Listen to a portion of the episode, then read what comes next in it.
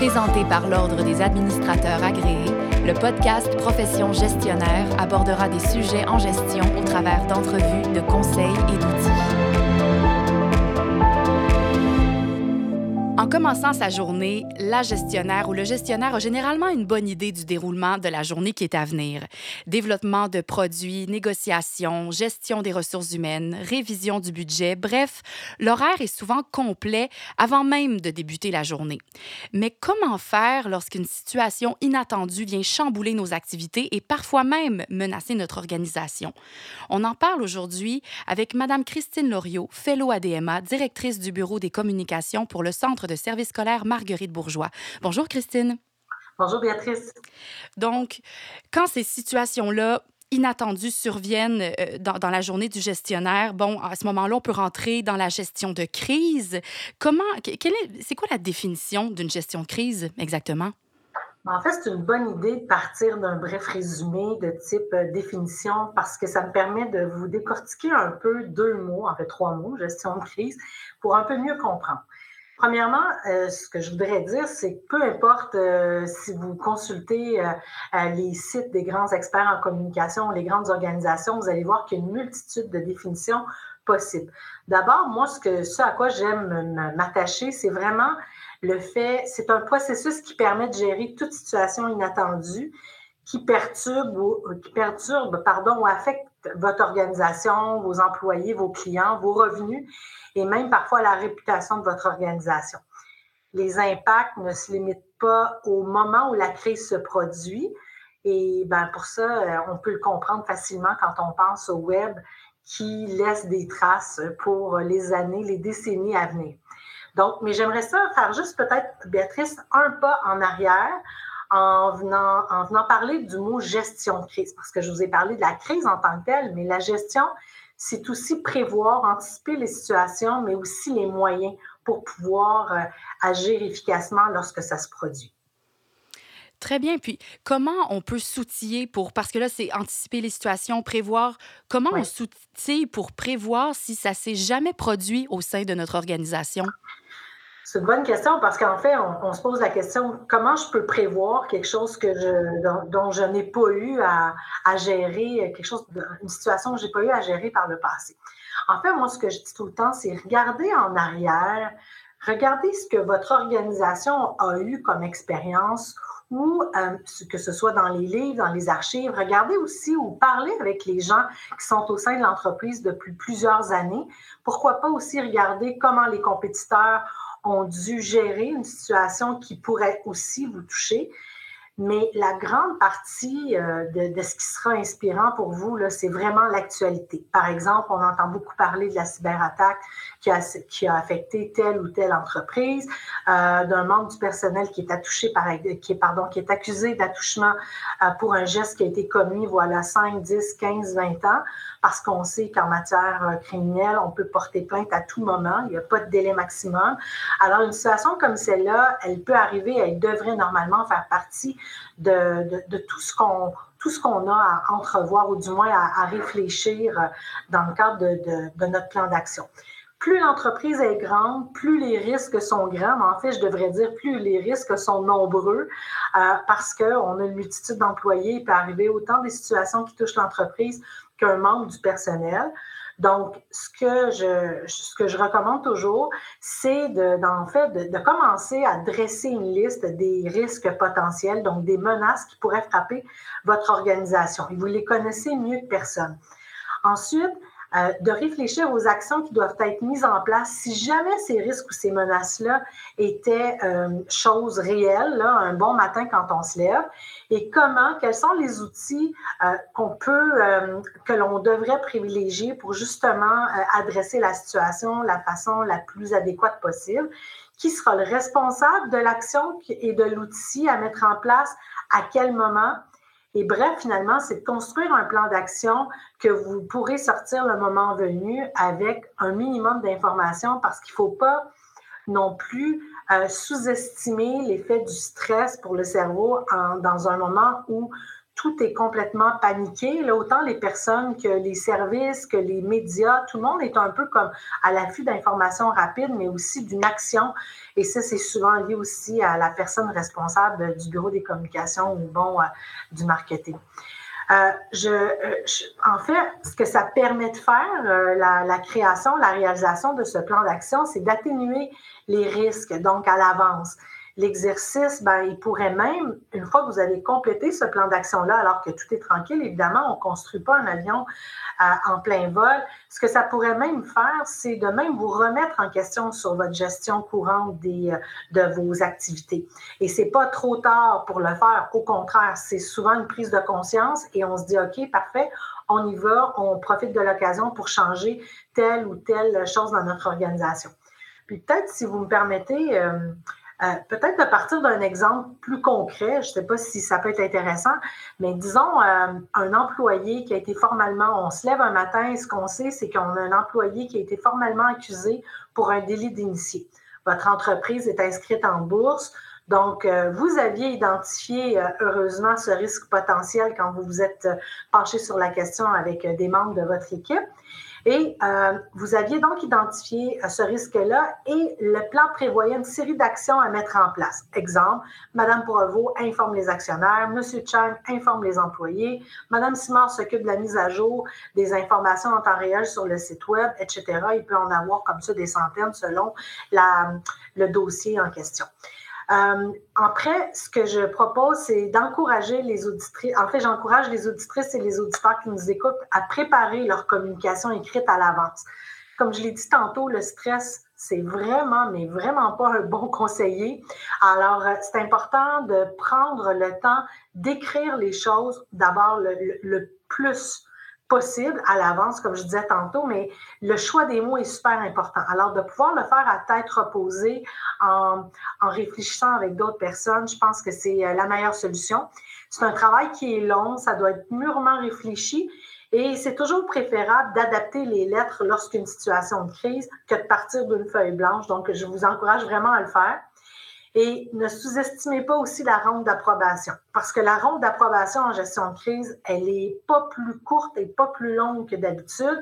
Et on le sait que parfois pour des dossiers comme celui-là, où souvent le, le, ou la présidente de l'entreprise va devoir euh, décider euh, à la toute fin si oui ou non il est d'accord, ben parfois il y a trois, quatre personnes qui doivent passer sur euh, la révision des textes et ça peut prolonger un peu le le, processus. Donc, ça va être beaucoup plus facile le moment venu si toute la démarche a été euh, pré-approuvée ou pré-regardée, si on veut, par les gens concernés.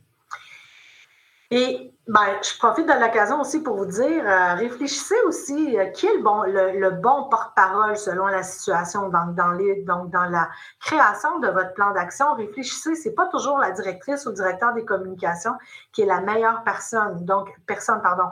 Il faut réfléchir à, selon le, degré de gravité, ben, j'ai envie de vous dire, euh, c'est peut-être pas une bonne idée de commencer tout de suite avec le président parce que si on devait escalader, euh, si, la, situation devait euh, prendre de l'ampleur, ben, souvent après le, PDG ou la PDG, il n'y a plus personne sauf le directeur ou pardon, le président du conseil d'administration. C'est peut-être pas une bonne idée. Donc, c'est peut-être préférable de justement demander aux spécialistes en communication de prendre la balle au bon si la situation le permet.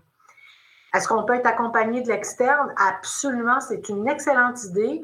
Ben, parfois parce qu'on n'a pas nécessairement le temps, dans le sens où on, ça nous dépasse tout ça, la crise est plus grande que nature, mais aussi c'est une bonne idée pour avoir un œil nouveau, un œil neuf, je devrais dire, sur la situation. Donc, ça peut être des experts conseils aussi en finance, en éthique, pour reprendre l'exemple de tantôt, qui pourraient nous guider sur le, les meilleurs euh, contenus justement pour, euh, pour notre crise.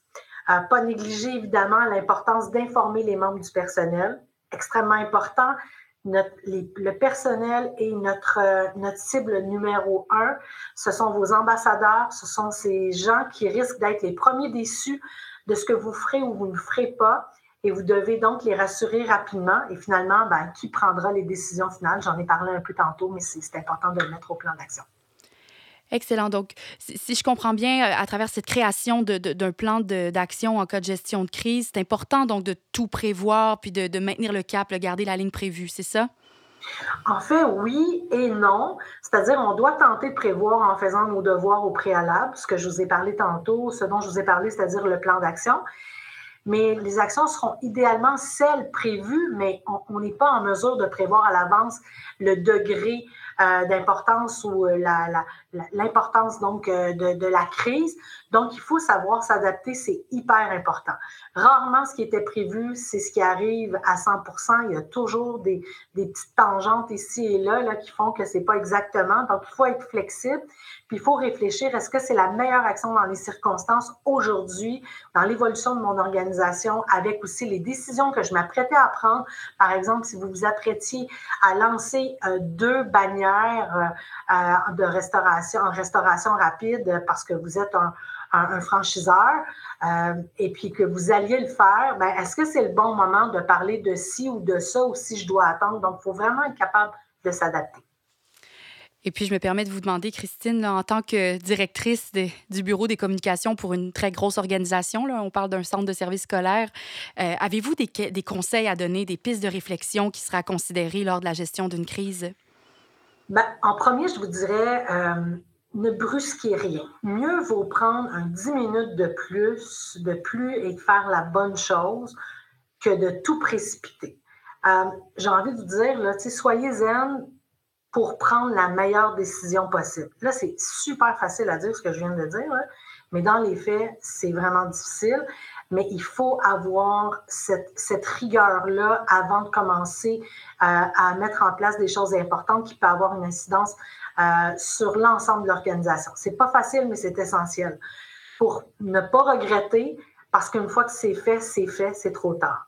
Et votre tête, quand elle est en mode défensive, ben, elle ne réagit pas nécessairement de la façon dont vous voulez euh, a posteriori. Quand vous regardez tout ça, vous dites Ah non, c'est pas ça que j'aurais voulu dire. Donc, on ne veut pas toujours laisser l'impression qu'on a laissé, donc c'est mieux de prendre notre temps. Et selon la gravité, c'est pas mauvais non plus de, ben pas c'est pas mauvais. En fait, j'ai envie de dire, c'est presque une obligation. Mettez en place un comité de gestion de crise quand la crise nécessite euh, justement de, de, rassembler autour d'une table des personnes, des professionnels de la question.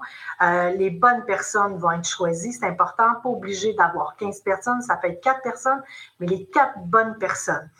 Euh, est-ce que euh, est-ce que des risques n'étaient pas prévus au plan et puis finalement se réalisent, ben validez l'instinct que vous avez avec l'expérience que vous avez et validez tout ça avec les gens qui sont autour de vous pour voir si ce à quoi vous pensez, c'est la meilleure décision. Il n'y a rien de mieux que, que de, comparer notre, euh, nos réponses entre nous puis de voir laquelle est la, est la meilleure parce que c'est effectivement la meilleure qu'il faut choisir puis c'est pas toujours nous qui l'avons trouvée.